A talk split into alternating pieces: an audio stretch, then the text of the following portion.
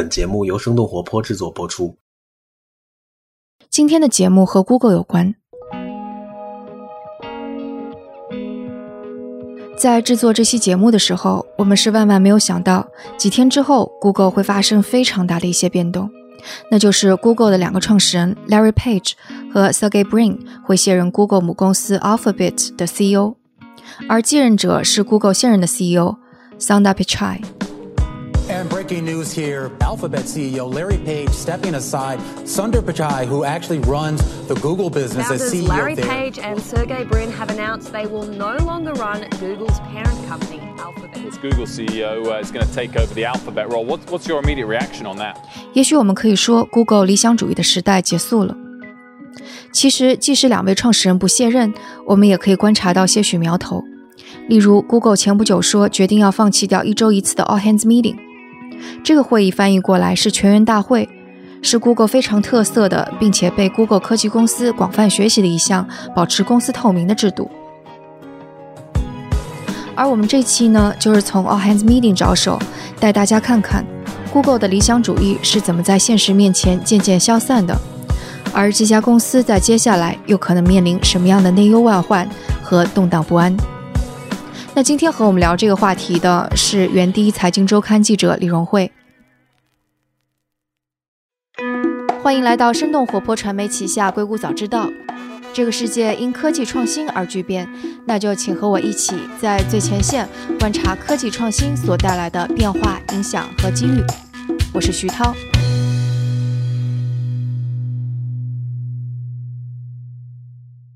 硅谷很多公司每周都会开一次 All Hands Meeting，这个接地气的翻译过来大概就是全员大会。但是 All Hands Meeting 的始作俑者之一 Google 却开始决定要放弃掉这个听起来非常美好的传统，这可能也意味着硅谷早期的理想主义正在消散。今天我们聊的就是这个话题，和我一起来聊这个话题的是原第一财经周刊记者李荣慧。Hello，荣慧。Hello，徐涛。其实 Google 不开 All Hands Meeting 这个消息，其实是你告诉我的。对，是我看到连线的一个报道，就是他们提到说，Google 现在的 CEO Sundar Pichai 在呃这个十一月的时候给全员发了一封邮件，然后那个邮件里面就是说，才重新定义一下这个 All Hands Meeting，就是这个 All Hands Meeting 在 Google 内部也叫 TGIF，就是也叫做呃感谢上帝今天是周五，然后呃他们会可能会接下来会把它变成一个 Thank Godness。yeah, Thank God it's Friday。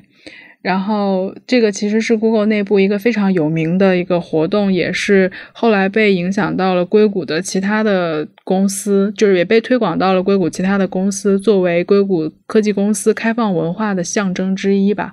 Sunderpichai 在这个邮件里面是告诉呃全员是说这个会议今后可能会两周开一次，然后甚至还有可能是会限制话题，就是只谈这个跟商务有关的话题。嗯，好像最新的消息是说，可能两周一期，好像已经是那个比较早一点版本，还是现在就是说从二零二零年开始，可能就不开了，或者说是更小的团队来开，而不是全员大会了。也有可能是，就是我在看那个当时这个应该是呃特别了解 Google 的那个记者叫 Steven Levy 在连线上写的一篇文章，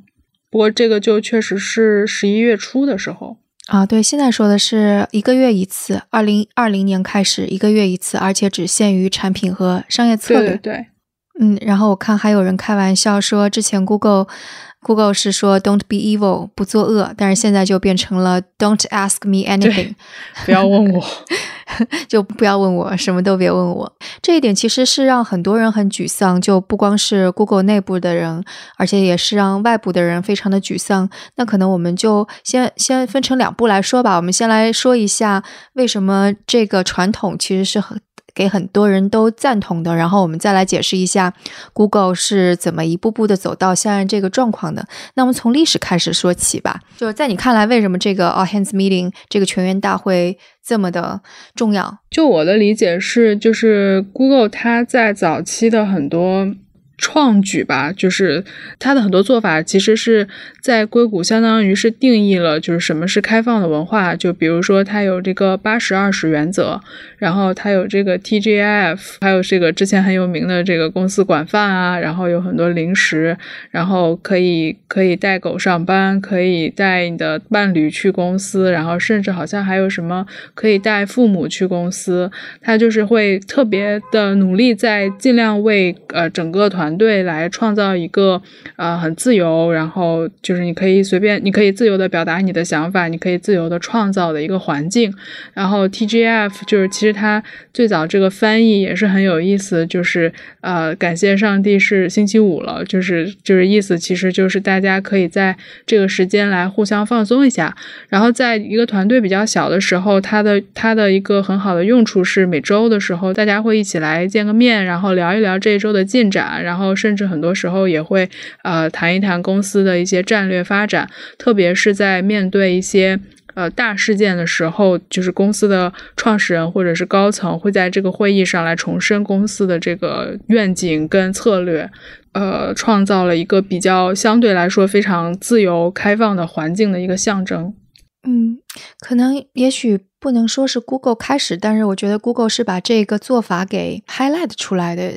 因为硅谷这个地方跟其他不一样的地方，也在于它从类似于互联网或者就是计算机刚出现之初，他们是给这种技术是赋予很多理想主义的色彩在里边的。那可能我们之前我跟荣慧，包括在当时在另外的节目讲旧金山的反主流文化，还有爱之下运动的时候，有说到，其实这个地方他们一直是想然后说能不能人与人之间的关系更加平等？不要有一个呃，类似于那种大公司啊或者大政府来管着我们。每个人都能够利用技术，把自己的创造力、把自己的各种各样的潜能发挥出来，然后去组织一个更好的公司也好、社群也好或者政府也好。这种的理念一直存在。然后不管是学者还是音乐家，还有或者是像那个呃，Stuart Brand 布兰德，他也会在他的全球概览当当中去宣扬一种嗯很理想主义的东西。包括后来的乔布斯，反正也被他的影响。这一段可能大家都会知道了。而在公司当中，可能把这一点，就是这些理想主义发扬光大的，我觉得就是 Google。就像荣辉刚刚说到的全员大会这个 All Hands Meeting，它其实就是说，创始人或者公司的老板其实跟工程师们是平等的。我应该把公司的状况非常透明的告诉大家，大家一起参与到公司的决策当中来。然后包括跟这个。呃，制度是相结合的，是其实 Google 内部的员工他是可以看到整个公司的，就是各种各样的文档，包括一些正在开发的 project，对不对？嗯，然后包括还有他们非常著名的 OKR，就是包括下面的员工其实也能看到创始两个创始人他们的那个 O 是什么，就他们的目标是什么，他们的 KR 是什么，就就这个制度可能真的就相当于是。非常非常理想主义的代表 Google 精神的一种制度，然后以至于之后再有创业公司出来的时候，他们都会学 Google 的这个制度。嗯，你记得还有哪些公司其实也学了 Google 这套制度吗？其实差不多，应该硅谷的公司都有，他们只是后来这个名字就是会有一些变化。嗯，应该是 Facebook 对 Facebook 啊，Uber，然后他们都应该都有。Facebook 好像叫 Town Hall Meeting 吧，就是他们每次会在那个应该是。公司一个最大的一个空间里面，然后扎克伯格会坐在最前面，会呃回答大家的问题。对我知道，Twitter 是叫 Tea Time。对，基本上每个公司都有，只不过就是可能名字会变一下，然后会根据自己公司可能会有一点特别。对，然后我今天还上网搜了一下 All Hands Meeting，然后跳出来一大堆的文章，都是在说你作为一个科技公司的创始人，你应该如何去组织这种的 All Hands Meeting，各种各样的秘籍。现在看起来就比较的讽刺，因为包就像 Google 作为始作俑者，但是这个 All Hands Meeting 已经都要被停止了，所以这个历史我们知道了。那我们说一下为什么。这个 All Hands Meeting 会走到今天这一步。嗯，现在硅谷的科技公司的一个普遍问题就是，他们必须要面对很多跟政治、跟意识形态、跟这个社会舆论相关的话题。然后跟这些东西，所有的这些事情就是牵扯在一起的时候，这个 TGF 的角色就从过去团队比较小的时候，是公司来大家一起呃庆祝这一周的工作，然后来一起来看这个一个产品的一个呃阶段性的成果。呃慢慢变成，比如说是公司的管理层要来回答大家的问题，再到后来就变成了。就是公司内部冲突的一个公开的一个解决的场所，然后因为当这个参与的人数越来越多，然后在 Google 其实之前发生了这个就是在 All Hands 上的事情啊被泄露出去，就导致这个 All Hands Meeting 就是在我看一些媒体的报道上的一个玩笑吧，就在说这个 All Hands Meeting 其实是一个变相的媒体发布会。所以对 Google 来说，就是它可能就是想要避免再在这个呃 TGF 上出现，不管是高管讲的话会被公开的，就是员工在内部所谓的公开的抗议，还是说。嗯，就是被其他人泄露到媒体上去，所以干脆就把这个会，就像你刚才说的，要么可能他就会取消，要么就是他就是只谈产品跟商业策略，不谈其他的事情。嗯，我们来说一下，就是 All Hands Meeting，就是 Google 的 All Hands Meeting，它一开始是什么样的吧？就是这个是一九九九年，当时 Google 还非常非常早期的时候，所以大家就可以想象，Google 那时候，嗯，创业公司团队人员也非常少。到周五的时候，可能创始人就跟其他工程师一样，也不太修边幅，拿着啤酒，大家就来聊一聊。然后后来等到稍微壮大了一点，其实他们也稍微有一些固定的流程，就比方说。嗯，第一个流程肯定是欢迎新同事，然后也是挺有意思的，因为新同事都要戴上那个新新同事标志的帽子，上面是那种的檐帽，上面有个螺旋桨。然后一般的 Google 的人被叫做 Googler，然后这些新同事要被叫做 Newgler，就 newbie 的意思吧，大概是。然后这是第一个环节，然后第二个环节可能会有一些新的。通知啊，或者一些新闻啊之类的。然后第三个环节是很多个一个或者几个小组会来跟大家说一下他们在正在做的事儿。所以在这个 A Hands Meeting 上面，可能 Google 内部的人能够比外界早很多时间来知道他们内部正在开发一些什么重大的项目。就比方说 Chrome，应该是内部很早就在内部 All Hands Meeting 上面展示了，但当时 Google 就完全不担心说啊这个会被泄露给外部的媒体。体记者，最后一个环节可能就是大家可以来问一下创始人或者高管们关于一些事情，这可能是产品或者公司商业策略上的，但可能也会是一些有争议的东西。然后你从一些公开的照片上面可以看到，即使稍微有点大了，人很多的时候，其实很多员工也还是拿着啤酒在向嗯高管们提问，所以还是一种很轻松的环境。对，然后我我好像记得。就是他有他的他的一个传统是新员工必须参加这个 TGF，然后甚至可能有的时候会在上面要回答一些什么问题吧，好像是就是问你一些奇奇怪怪的问题，然后你都会回答。其实这也就是就像就像你说的，就是大家其实互相增进了解，然后就是熟悉公司内部正在做的事情的一个很好的方式。然后我想，可能公司变大，首先带来的其实是这种全员大会组织上的问题，因为不可能再把这么多人塞到同一个物理空间上，所以并不是所有的人都能参加得了。然后因因为又它又是一个全球化的公司了，所以当时的呃周五开的这个会被挪到了周四，这样子全球全都可以不用说到周末的时候就会会议是在某些国家的周末在举行，所以这个也可以看作是可能是这个会议在物理空间上面的遇到的麻烦。对，然后就我其实，在看关于这个 All Hands 这个变化跟对最近几年 Google 发生的事情的报道的时候，就发现它呃，就是在二零一五年前后开慢慢开始，就是导致它的这个嗯开，不管是开放的文化还是这个呃 TGF 这样子的形式，其实它是在受到了越来越多的挑战的。哎，是什么样的事情？我其实今天看到这个连线在二零一九年九月的封面文章，就在讲这个。呃，大概标题就是近三年来在 Google 内部的一个在在所谓这个世界上最快乐的科技公司里面发生的痛苦的事情。对这篇我也正打开在我的 Chrome 上面，Three Years of Misery Inside Google, the Happiest Company in Tech。对，就是他讲的这个，相当于是用几个人的经历、几个人的故事串起来了整个这个 Google 在过去几年里面所经历的一些。跌宕起伏的一些事情，它里面其实提到了几个关键的人，就先讲起了两个吧。一个人他叫 Kevin Cernicki，就是他是 Chrome 的一个工程师，呃，他是一个保守派吧，嗯，但是因为其实硅硅谷的科技公司，特别是像 Google 这样的公司，它一直就是说强调这个大家就是意识形态自由，然后表达自由，呃，言论自由，所以就是可能过去在很长一段时间，这个好像他就是他要么他不是问题，或者说他。这个问题并没有被暴露出来，应该 Google 是在二零一四年的时候，他第一次公开了这个公司里面男女工男女员工的这个性别比例，很多人非常的震惊，因为就是发现有百分之八十二的。这个员工都是男性，然后很少很少的女性。这刚才提到的这个 Kevin Cernicki，然后他就是在内部发了一些呃帖子吧，就是他的就是他为了显示自己多元化而做这样事情，其实并不是很有意义，就是他有他自己的看法吧。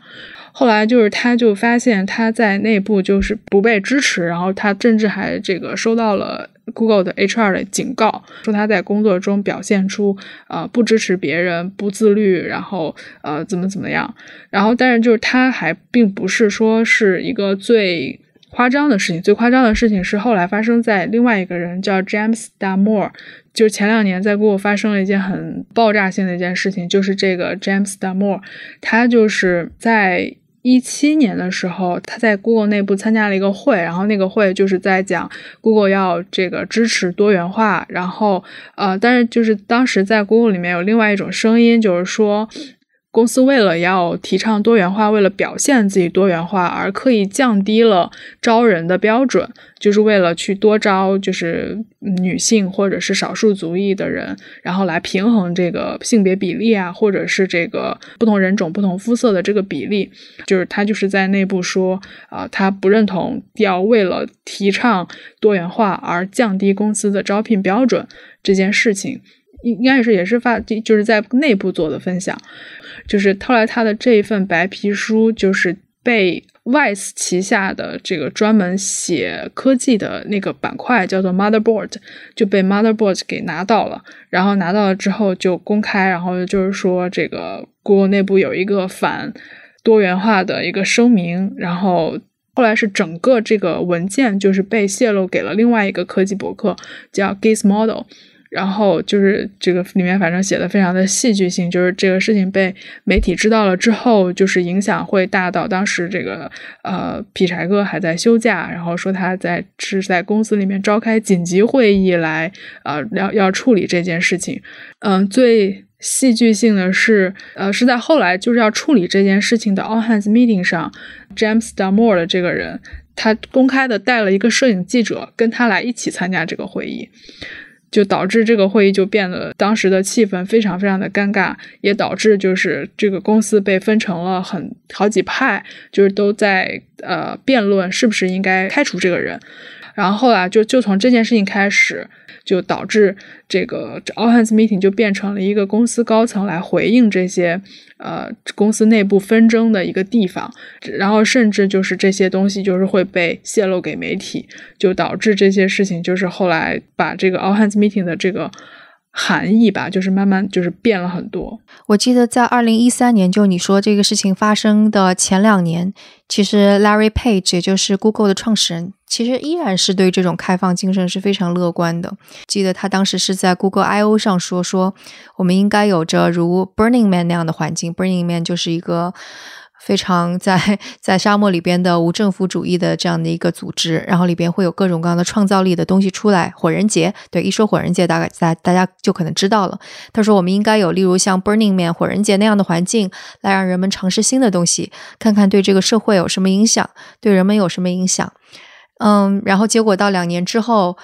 我想，我我我就特别想知道 Larry Page 到底是什么想法，因为他看到了。就相当于是我们验证了一下这样一个完全大家畅所欲言之后，可能会对一个追求效率、追求商业的公司产生一个什么样的影响，对吧？对，在连线的这个文章里面，他还特意提到了这个创始人在这个就两个创始人在这个 TJF 上的角色。虽然他们俩就是已经呃不再担任这个关键的 C 级别的角色，但是。他们都还是会出现在这个 all hands meeting 上，甚至有在后面提到，就是说有一些有一个员工就说，我离开之前的公司就是因为我觉得他们道德上有问题，然后为什么就是感觉好像来 Google 也要面对这些问题？这个 Larry Page 当时的回答就是说，至少我们还有 all hands 这个环境是你可以问这些问题的，你可以来 challenge 管理层关于这些这个关关于你的疑虑，但是就讲到就是说后来。应该是在连线发这个文章，他是九月发，然后他应该是他就是他讲到说，这个在最近几次的这个 All Hands 上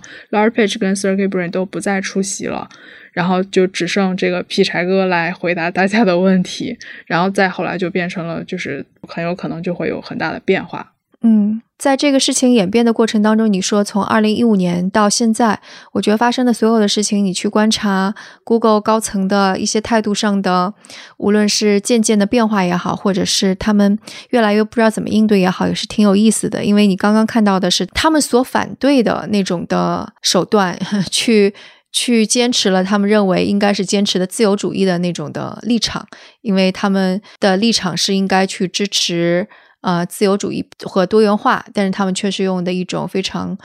高压，或者是当时看来还不算是太高压，因为后面还有更加高压的政策来做这样的事情。与此同时，你会看到，其实 Google 内部这种冲突的剧烈，也是跟可能美国整个大环境，就是左派跟右派之间的水火不容，其实是息息相关的。就包括，如果我没有记错的话，特朗普当选之后，Google 的一个 TGIF 全员大会。呃，All Hands Meeting 是被泄露给了极右的网站，这个还是让 Google 内部是非常恼火的。然后之后好像是应该是《纽约时报》又爆出了，呃，Andy Rubin，也就是安卓之父的性骚扰之后，被公司给除职了，依然拿到了九千万美元的收入。这个时候，你就会看到 Google 是站到了自由主义跟呃支持女权的反面，因为其实 Google 的员工他是组织了全球的抗议，但是 Google 不知道拿这个该怎么办。对他，其实这个 All Hands Meeting。表面上看是他取消了一个就是公司例行的一个会议，然后我们就是往深了一层说，是他可能是这个硅谷的开放文化受到了挑战。但是就是如果我们再往下说，就是他到底是开放文化受到了什么样的挑战？我觉得他就是一个对外部纷争的一个非常呃像怎么说反光镜一样的。体现出这个世界上其实正在发生的一些事情的不同意见的冲突，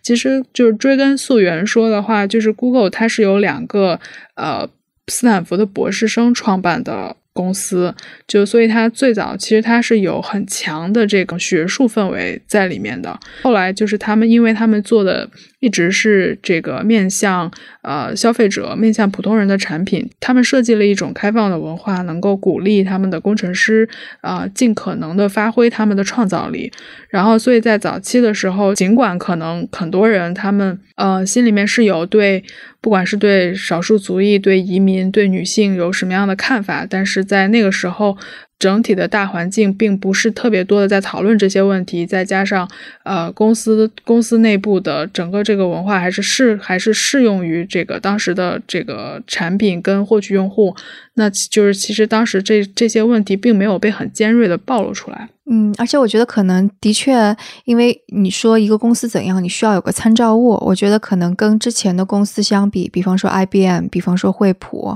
或者比方说更别说是传统行业的公司。那 Google 真的是对待员工非常好的公司，就像你最开始提到的，免费的午餐、免费的晚餐，然后很多自由的、更更加自由的时间，然后还有非常平等的关系。我觉得他的确是做出嗯，做出很大进步的。看到连线的这个观点，我觉得也挺有意思的。就是他就是说到这个 Google 在近几年的这个，特别是在朝云服务这块转型的时候，因为这个当中有两个案子，就是可能是大家呃不知道大家熟不熟悉，就是被取消了，就是应该是就是跟这个美国的国防部的一些订单，这个应该一个是叫 Project Marvin Project Marvin 是吗？对对对，还有还有一个好像叫 Dragonfly 是什么？对 Dragon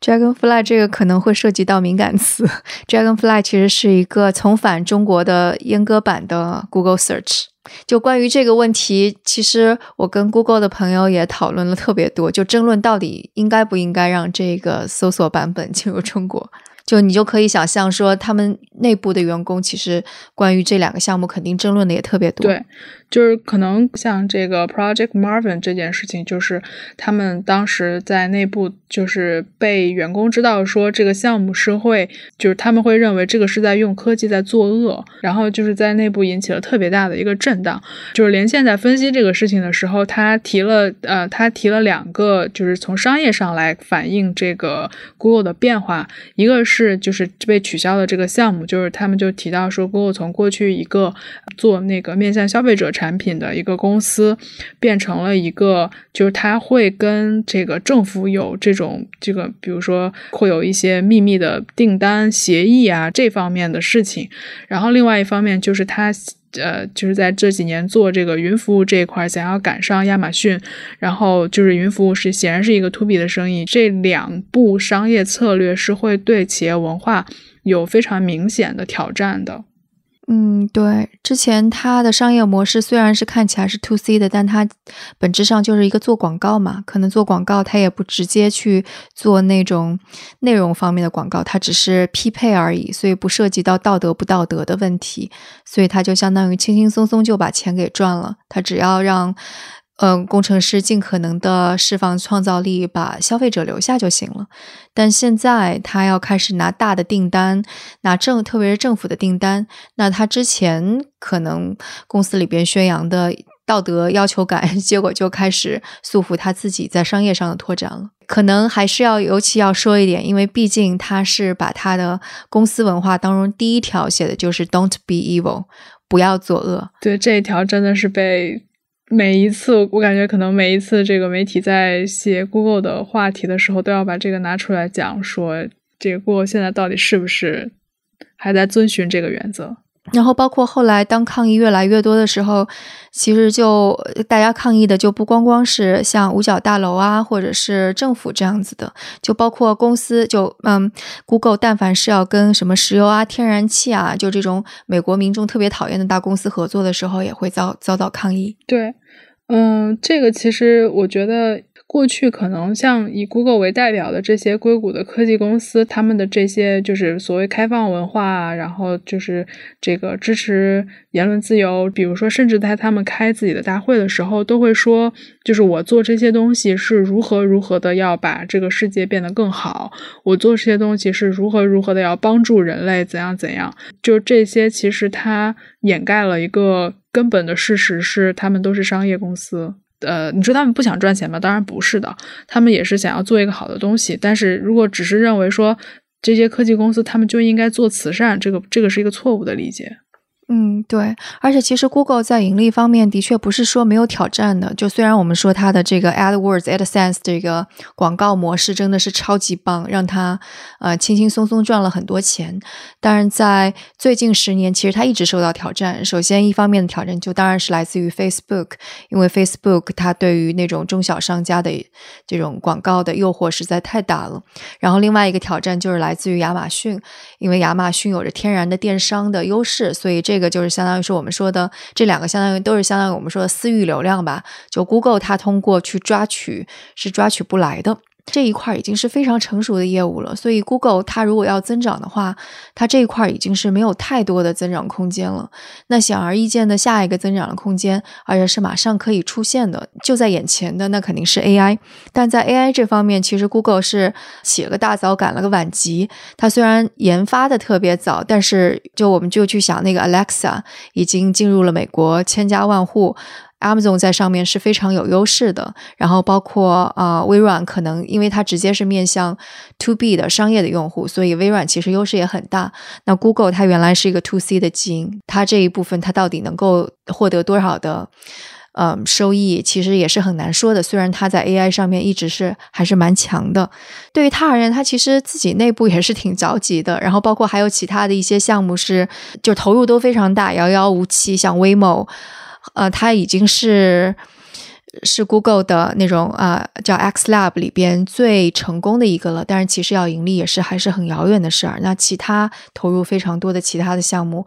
把钱烧光了也没见个影儿，所以他其实你说像跟五角大楼的这个合作黄了，那 Amazon 那个 Bezos 就毫无心理负担的 就给接过去了。对于一个公司竞争而言，这其实是一个很残酷的事情。对，就这个其实也是我看到一些报道里面提到的，就是说当 Google 要去做更多的跟企业合作的这个这个生意的时候，它的包袱要比像 Amazon 这样的公司要重很多。对啊，也比微软要重很多。微软就是你们已经骂我骂了那么多年了，我也不在乎。Amazon 可能也是这种的感觉，而且大家就不会对 Amazon 有这么高要求，就是大家也就觉得 Amazon 是一个冷酷的血汗仓库的感觉。而且可能因为这个事情，你会看到 Google 的管理层跟 Google 的员工他们的意见越来越远。嗯，而且就是没有办法。统一意见之后，Google 开始对员工的这种监视啊，或者防范啊，就他越来越没有办法像以前 All Hands Meeting 时候那种开放和透明了。可能这还是蛮要命的。对我看到那个这个连线的这个文章里面，好几个细节吧，就是我都会觉得当时看的时候觉得还挺惊讶的。一个是有一次这个 Larry Page 在。在这个 All Hands 上回答问题的时候，他们不知道内部的谁就是把直接拍下了这个过程，然后放在了 Twitter 上，导致这个 Larry Page 的这次在 Twitter 上在直播。另外一个就是在这个当时白皮书发布的时候，Google 内网就是他们他们内部其实泄露出来了非常多的那个。呃，截图可能会有发生了一些，就是就是类似于秋后算账之类的事情，就是会他们他们公司内部的 HR 会回去找，都是哪些人泄露了公司的这些截图发给了媒体。嗯，对。然后公司高层跟员工之间的关系就越来越紧越紧紧张，就更加像是一个传统大公司之间的管理层跟劳工之间的关系了。然后我还整理了一下，就是从今年。五月份开始，一直到现在，就是就是到底这个怎么一步步升级的？我看到，嗯，今年五月份的时候，Google 的应该是全球 PR 副总裁吧，是警告说不要泄露公司文件，否则就是违反公司政策。然后大到夏天的时候，Google 是说禁止在内部的通讯平台上讨论政治。但是，就是员工还是爆发了一轮又一轮的抗议。八月份的时候，是员工反对 Google 和那个美国边境，呃，应该是执行局叫 ICE，反正也是臭名昭著的一个。呃，就把移民遣返的这样的一个机构，还有是反对 Google 跟这个机构的合作，反对 Google 和美国边境保护局的合作。到九月份的时候，Google 的承包商投票，这个特别搞笑，他说要和美国钢铁工会联合起来，就反正我也蛮吃惊的。然后到十月份的时候，一些员工是说，觉得 Google 在用 Chrome 上的一个插件在监听员工，就如果发现员工的日历。定了超过十个会议室，或者有超过一百个人参与的话，那就有可能是在组织抗议。但是 Google 内部的人说，呃，Google 的那个 PR 说，这个插件只是想要减少恶意的日历安排。呃，到十月份的时候，然后 Google 的苏黎世的办公室有员工是组织了和工会以及劳工法相关的讨论，是请了一个外部的工会的人来讨论。当然，Google 在苏黎世的这个管理部门就试图取消这次会议，反正也发生了一些冲突。然后到十月二十号的时候，就是在这个月，就前几天，《纽约时报》是爆出 Google 聘用了 IRI Consultants，它其实是一个咨询机构，来专门去瓦解工会的一个公司。所以走到这一步的时候，我就觉得，你你记不记得美国工厂里边，其实福耀玻璃最后忍无可忍。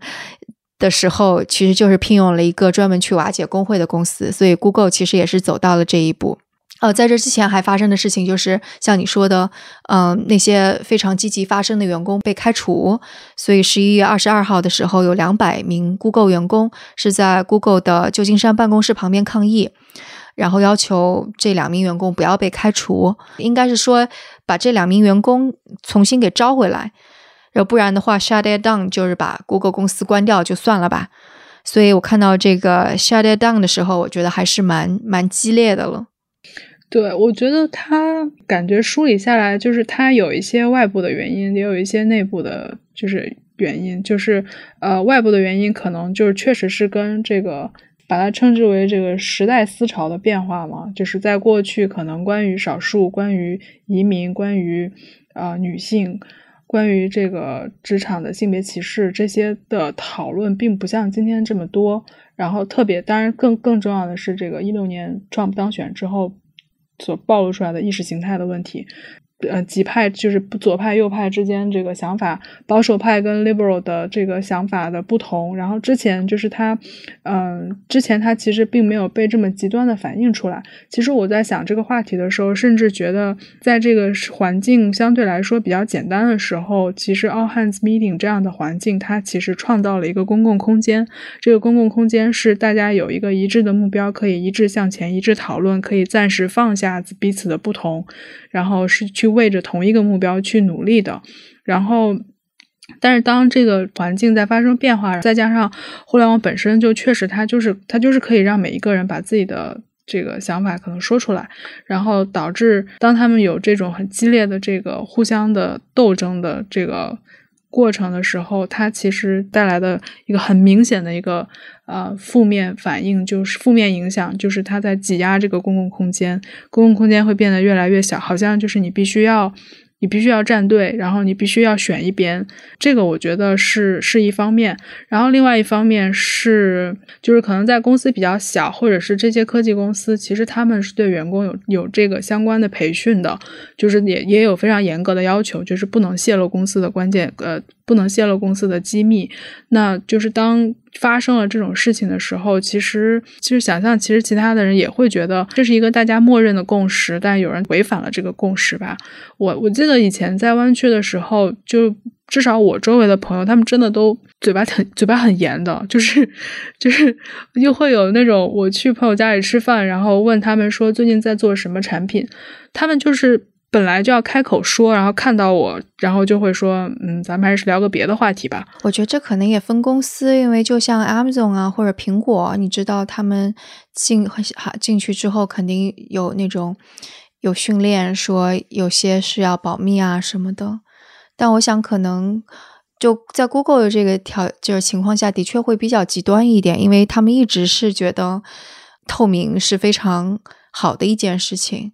然后畅所欲言是被鼓励的。当然，这件事情 Google 也很冤，就是，嗯、刚刚就是我们提到的，就是所有发生抗议、所有发生冲突的这些事情，其实并不是 Google 一家公司可以解决的事情，也不是说高管一个命令就可以解决的事情。而且，高管如果真的是非黑即白，说啊，我支持你这个做法，那也会有另外一批人起来抗议。刚刚我们涉及到话题有女权主义的话题，有少数族裔的话题，有左那个自由主义跟民主党派的话题，也有呃 Google 在在就是是不是要跟政府进行合作方面的话题，其实就挺多的了。然后刚说了一些这个内部的原因啊，我觉得另外一个内部的原因，就像你刚刚提到了一点，就是在这个《纽约时报》报道这个 Andy Rubin 的这个职场性骚扰问题之后，Google 当时并没有。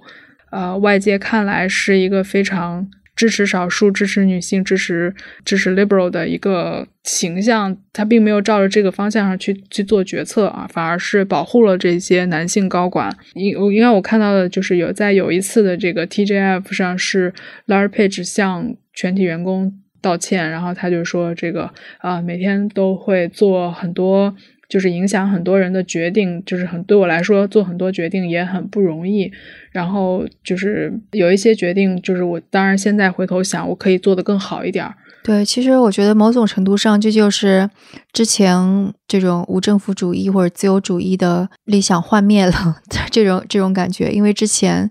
七十年代、八十年代、九十年代的时候，大家还是觉得当有技术出现，大家是能够组织一个不一样的组织。Google 也是这样子去想、去设想的，它尽可能的扁平化，尽可能的给员工赋予创造的空间。但现在看到它已经是十万人。文章里面有一个数据很有意思，是说到这个 Google 在二零一四年到二零一五年增加了两万个职位，然后就提到这个数字，说两万个职位什么意思？整个 Facebook 只有两万个人，这是整个 Facebook 的 size。天哪，太可怕了！他是不是招了很多 AR 审查啊？对，就是可以想见这个 Google 的体量它有多大。嗯，对。然后这么大一个体量的公司，在按照之前的那种去组织，就真的是可能人性是经不起考验的。这就是又一个失败的例证吧。但是就确实是看到这个 Google 这样的公司发生这样的事情，还是挺让人难过的吧？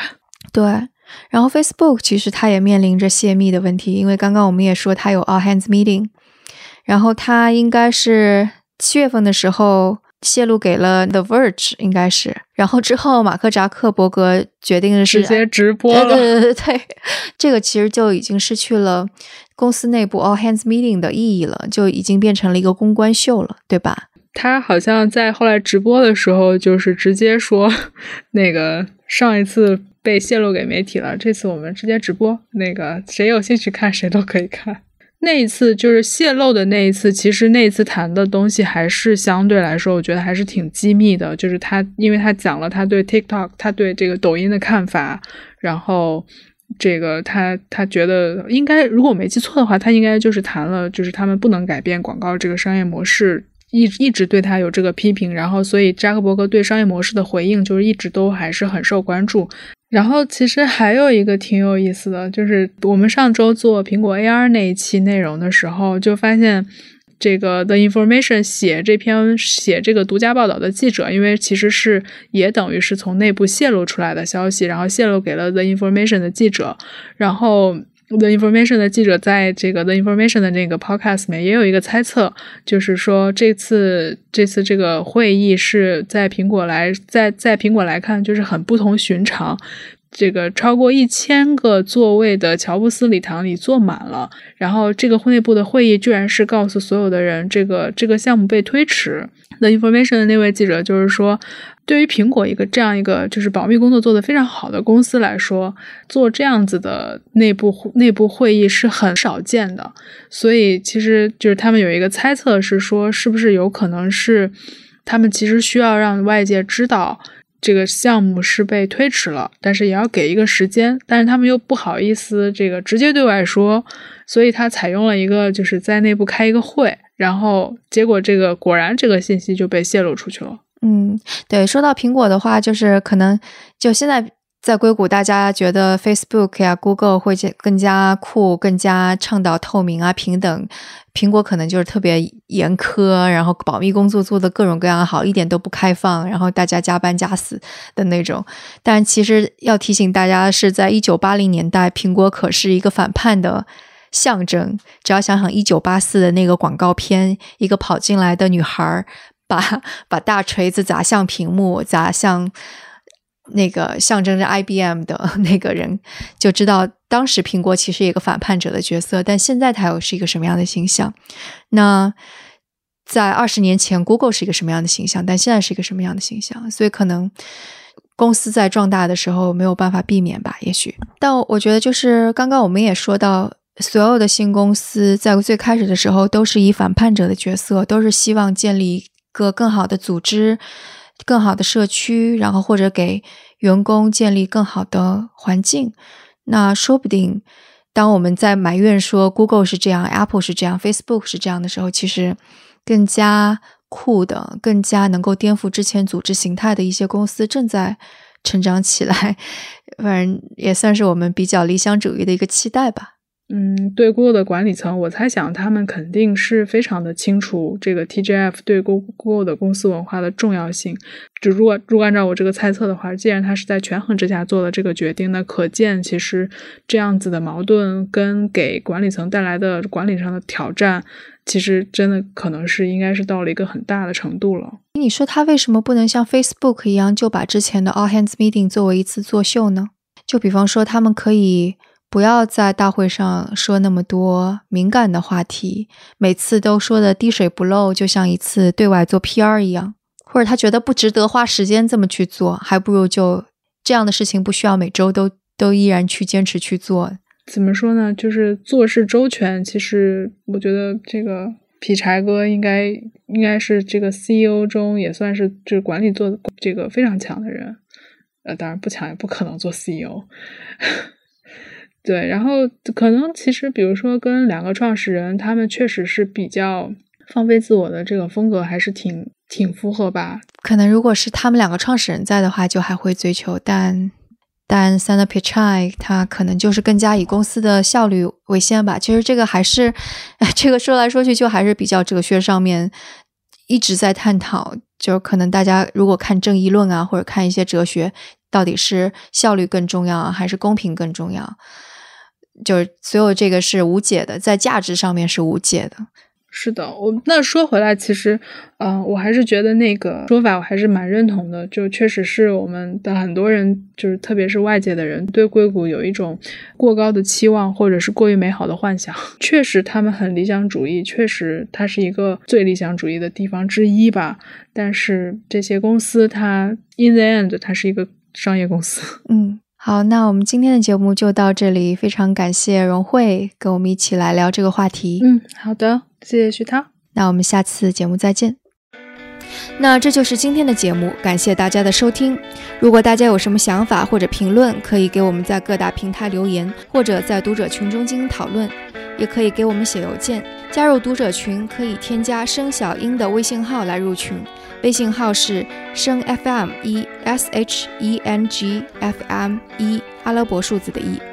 我的邮箱是 T A O at 声道 FM Tao at 声 FM。另外，生动活泼传媒旗下还有另外一档节目《到海外去》，大家可以在喜马拉雅或者苹果 Podcasts 等音频平台上来搜索关注。那我们下次节目再见。